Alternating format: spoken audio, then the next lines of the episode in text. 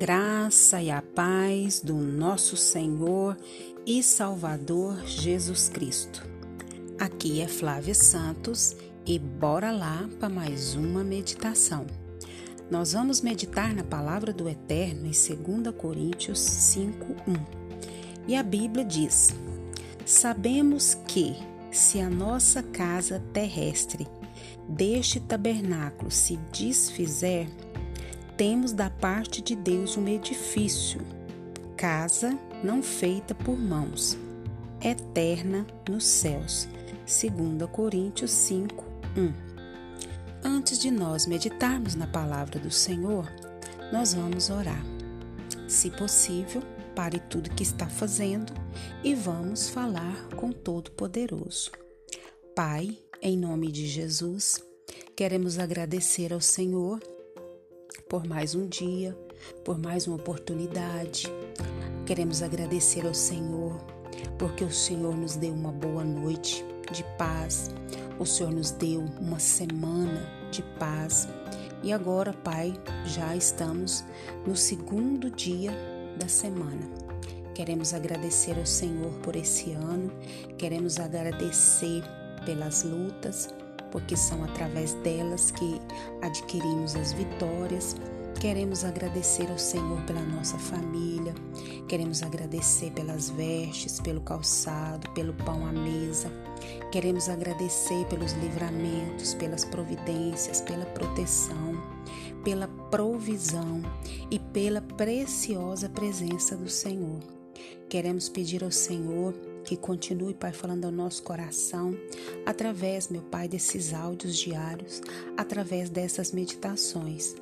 Pai, vai trabalhando em cada coração, em cada alma, e que o Espírito do Senhor continue falando a cada coração. É o meu pedido, agradecida no nome de Jesus. Bora lá para a meditação. Coisas visíveis temporais e invisíveis eternas. Como é que é? Coisas visíveis temporais e invisíveis eternas.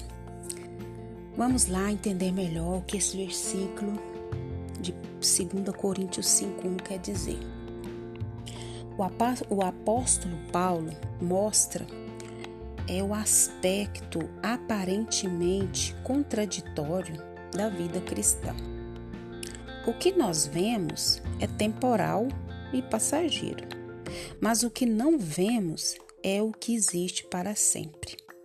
Tanto que ele escreveu, não atentando nós nas coisas que se veem, mas para as que não veem. Porque as que se veem são temporais e as que não se veem são eternas. Está lá em 2 Coríntios 4,18. Então, o visível, o palpável, enche os nossos olhos e também tenta seduzir o nosso coração. Só que essas coisas visíveis têm prazo de validade, ou seja, não dura para sempre. Mas as coisas que não vemos são as que têm valor e permanecerão para sempre. E muitas das vezes investimos apenas naquilo que é terreno, ou seja, naquilo que é temporal. E, e fazer um investimento desse é insensato, pois é visível naquilo que não permanece. Então nós precisamos precisamos das coisas terrenas, precisamos. Precisamos investir nas coisas terrenas, precisamos. Mas esse não pode ser o nosso foco principal. Nós precisamos investir naquilo que é eterno. Investir apenas no que é terreno, naquilo que é palpável, é um investimento muito insensato, pois é investir naquilo que perece, naquilo que não permanece, naquilo que se acaba. E investir nas coisas invisíveis, ou seja, nas coisas espirituais, é investir para a eternidade. Jesus diz que devemos ajuntar tesouros aonde? É lá no céu. Onde, onde o ladrão não rouba, a traça não corrói, onde não se acaba. Pois o céu é a nossa origem. O céu é o nosso destino. O céu é o nosso lar. O céu é a nossa pátria. Sabe por quê? Porque é lá que está o nosso Senhor. Lá está o nosso tesouro. Lá no céu está a nossa herança. E é lá que devemos investir o melhor do nosso tempo e dos nossos recursos. Eu vejo pessoas que não têm tempo para nada. Como diz o ditado aí popular, só na correria. Só na correria. Só vendo o seu lado. É errado trabalhar, adquirir é, bens, adquirir um conforto, adquirir uma boa casa, adquirir um bom carro, é, ter é, a sua dispensa cheia, ter uma boa comida, um, um bom calçado. Não, isso não é errado. Isso é bom, isso é necessário. Eu gosto também. Mas nós não podemos investir tudo que temos, tudo que somos nessas coisas temporais, nessas coisas palpáveis. E o apóstolo diz que é para gente o quê? Investir naquilo que é invisível, nas coisas espirituais. Porque lá no céu é que está o nosso tesouro, é lá no céu que está a nossa herança, é lá que nós devemos investir o melhor do nosso tempo e dos nossos recursos. Você tem feito isso? Atentar apenas às coisas que se veem e são temporais é viver sem esperança no mundo. Mas buscar as coisas que os olhos não veem e nem as mãos apalpam é viver na dimensão da eternidade, com os pés na terra, mas o coração aonde? No céu. Coisas visíveis são temporais e as invisíveis são eternas. Presta atenção, se liga.